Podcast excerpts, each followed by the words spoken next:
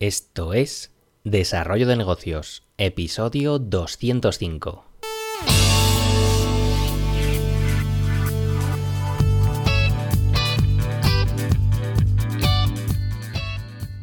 Muy buenos días, ¿qué tal? ¿Cómo estás? Bienvenido, bienvenida de nuevo al podcast Desarrollo de Negocios, el programa donde ya sabes que hablamos de ideas, de casos, de estrategias, bueno, de todo aquello que puede ayudarte a crear y mejorar tus propios proyectos. Al otro lado del auricular, ya lo sabes, Álvaro Flecha me puedes encontrar en álvaroflecha.com. Y bien, vamos con el tema del día que hoy creo que es un poco larguito, pero, pero interesante, porque vamos a hablar de, la que quizá es mi, mi, estrategia de marketing favorita, que no es otra que el marketing de contenidos. Porque bueno, si te fijas, estamos bombardeados pues por todos lados de publicidad y en la mayoría de los casos ni siquiera nos interesa y encima nos molesta cosa mala.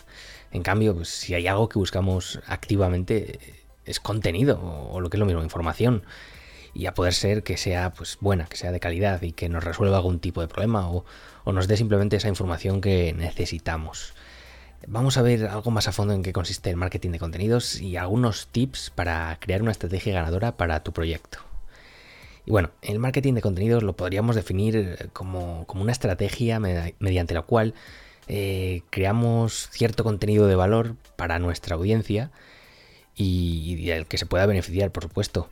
Con esto conseguimos lograr credibilidad, eh, ser vistos como expertos y finalmente pues podremos dirigir al, usuario pues hacia una acción final, pues ya sea que nos compre o que se apunte a una newsletter, que por cierto, apúntate a mi newsletter, te he dicho que iba a estar esta semana eh, dándote un poco la vara con que te apuntes a mi newsletter, apúntate, apúntate que el domingo llega, el domingo llega y luego te la pierdes, métete en alvaroflecha.com, eh, vete al blog y ahí está el cajetín de suscripción.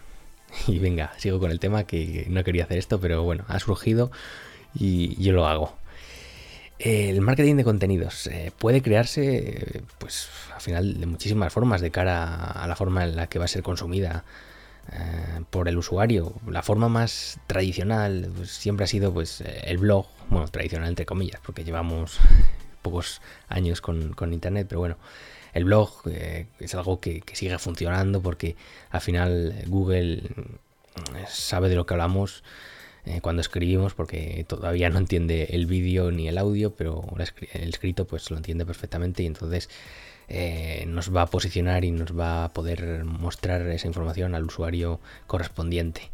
Pero lo dicho, que cada vez hay más formas de hacer marketing de contenidos, pues ya te digo, puede ser un podcast perfectamente como este que estás escuchando, Pueden ser vídeos en YouTube, eh, contenido para Instagram, eh, posts en Facebook, en LinkedIn. Bueno, al final los, formatos son los que sobran.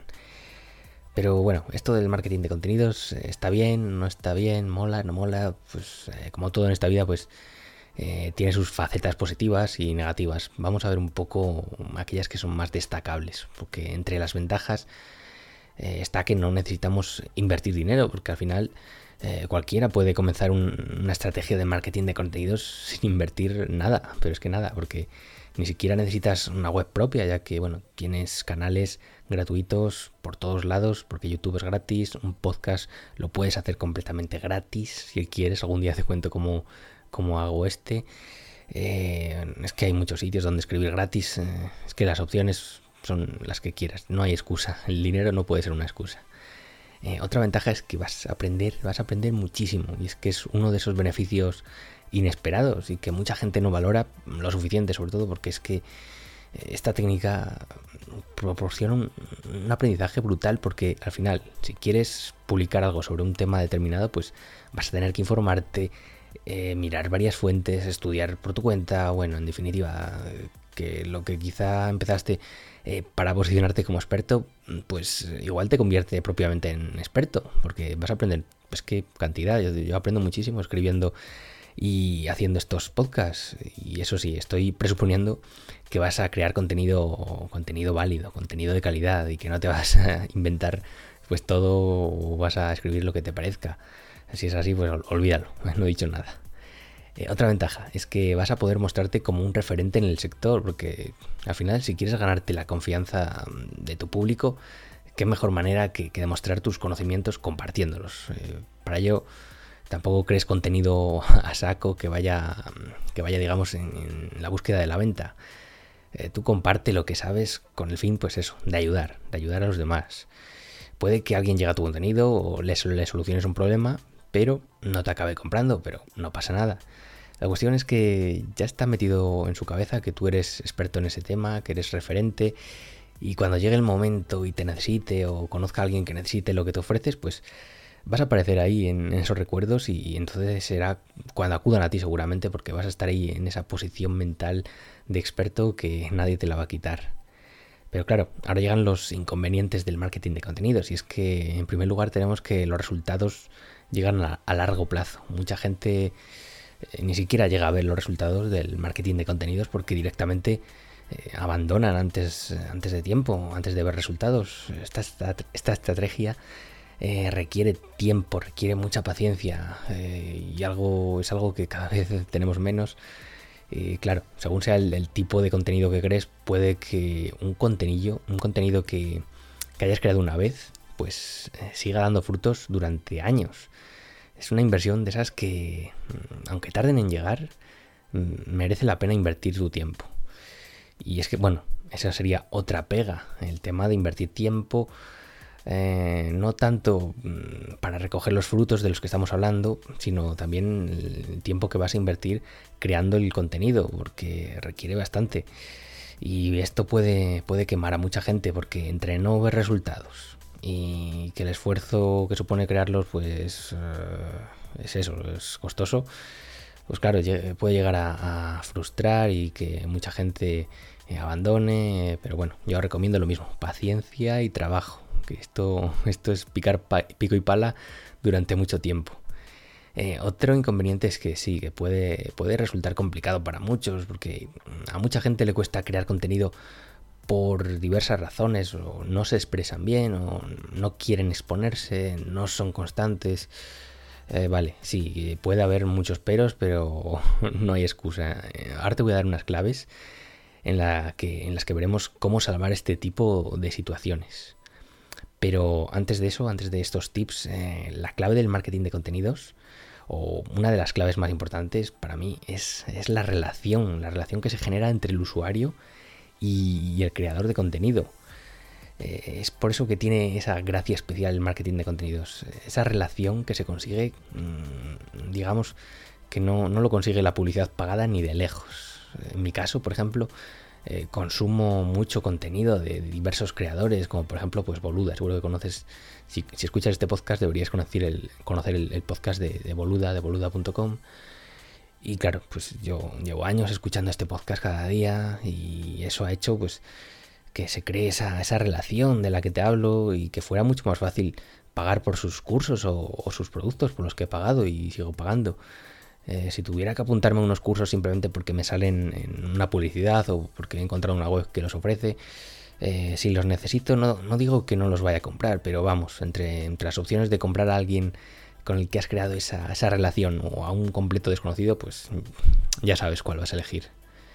Y ahora sí, vamos a esos tips de, que te voy a dar para que te pongas desde ya a crear tu estrategia de marketing de contenidos y evites caer en algunos errores graves en los que yo mismo he caído en su momento. Vamos a verlos. El primer consejo es que elijas el medio en el que mejor te desenvuelvas que es que muchas veces, antes de, siquiera dar ese primer paso, ya nos estamos complicando la vida. Queremos elegir todas, todas las opciones y acabamos desbordados y sin dar ese primer paso. Lo más práctico al comenzar es elegir un medio, el que te sea más sencillo, más amigable y comenzar a crear. Si te gusta o te es fácil escribir, pues ya sabes, ponte con un blog. O si se te dan bien hacer vídeos, pues elige YouTube o al final da igual la plataforma por la que empieces. Tú intenta descubrir cuál es la que mejor te, conviene, la, en la que mejor estás, en la que más seguro te sientes. Pero el caso es que, empieces y, te sientas bien haciéndolo, porque tampoco es plan de que estés ahí incómodo o con miedos. No, bueno, al, final ese primer paso tiene que ser el más fácil posible para que empieces. Eh, ya cuando te vayas asentando, pues sí, habrá tiempo de, plantear otras opciones y aumentar esos medios en los que crear contenidos, pero el caso es empezar con uno, el más fácil. Después está el tema de la constancia. La constancia es clave y es que cuando empezamos algo nuevo, pues tendemos un poco a fliparnos demasiado y a ponernos metas que, son un poco irreales. Eh, los objetivos deben ser alcanzables y si quieres crear contenido con cierta periodicidad, pues plantearte si realmente estás en disposición de hacerlo. Bueno, más, más que planteártelo, eh, empieza, empieza, pero en falso. Empieza a crear contenido sin compartirlo. Eh, para probarte a ti mismo, a ver, a ver cómo te sientes. Estate al menos pues, un mes creando ese contenido con la, con la regularidad, que, la regularidad que, crees que es conveniente y luego reflexiona sobre cómo te has sentido. Pues, ¿has tenido tiempo? ¿El contenido era suficientemente bueno con, con, ese ritmo? Que ya te digo que a mí me pasó con este podcast que empecé muy sobrado con un episodio diario y pronto me di cuenta de que ese ritmo era, era muy exigente. Hacer un episodio diario es una, exigencia brutal. Yo no os recomiendo, si no habéis hecho podcast o algo así, que empecéis con un episodio diario, pero vamos, ni de lejos, porque no sabéis en qué jardín os metís. Empezad con lo mínimo posible, con lo que os sentéis cómodos. Yo al final acabé adaptándome, pero me costó lo mío, ¿eh? Ya lo digo que, no, no lo recomiendo. Lo mejor es eso, empieza con un ritmo el que sea asumible para ti. Si es un episodio o un, un post a la semana o lo que sea una, pieza de contenido a la semana, pues que sea una a la semana. O si es una pieza cada 15 días, pues cada 15 días. La cuestión es que empieces con un ritmo eso, que puedas eh, llevar y si quieres aumentarlo, pues hazlo cuando sientas que de verdad puedes, eh, puedes hacerlo sin, sin fallar publicar con cierta frecuencia, con bastante frecuencia, de hecho, pues es bueno porque al final cuanto más contenido creas, pues eh, más posibilidades tienes de, llegar a la gente, si es bueno, claro, si es un contenido de calidad. Pero es eso, que sea asumible para ti.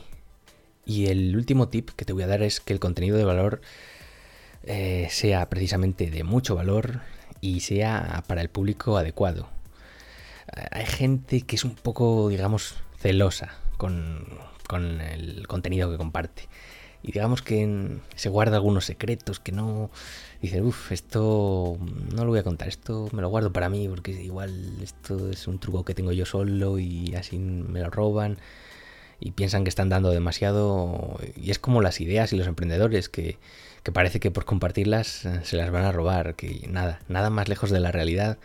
Compartir lo mejor que tienes pues te va a posicionar aún más como experto y traerá más clientes a, tu negocio. Por mucho que, cuentes cómo hacer las cosas o que digas al mundo esa gran idea que has tenido, pues ya sabes cómo somos los humanos, que, se nos va la fuerza por la boca y gente que de verdad pase a la acción de verdad, eh, hay muy poca. Tú puedes tener una idea muy buena, que a mucha gente le guste, pero que la vayan a llevar a cabo o, o lo mismo, que tú puedes explicar cómo haces un proceso pero al final, a la hora de la verdad, pues a la gente le da pereza y, prefieren contratarte a ti si sabes eh, y demuestras que sabes cómo hacerlo, pues va a llegar esa gente a ti. Aparte de compartir lo mejor que tengas, pues también hazlo hablando a, tu público objetivo. Hay maneras y maneras de hablar con tu audiencia. Si ya tienes tu buyer persona creado, pues ya sabrás exactamente qué información necesita y cómo la quiere recibir. Porque no puedes hablar digamos como cada vez eh, con un tono diferente, como si fueran temas totalmente diferentes, con públicos totalmente dispares, que uno sea, no sé, me lo voy a inventar, que vendes para personas de 70 años, que vendes para hombres de entre 20 y 25, al final es un tipo de público totalmente diferente, que habla con un tono diferente, que quiere un tipo de información diferente, al final pues eso, enfócate en tu público objetivo. Y bueno, hasta aquí el episodio de hoy, que ya me estoy alargando demasiado hoy. Así que nada más, si te ha gustado, pues te agradezco esas valoraciones en iTunes, en iBox o en la plataforma desde la cual me escuches. Y por hoy no me rollo más, nos escuchamos mañana con un nuevo episodio. Un saludo.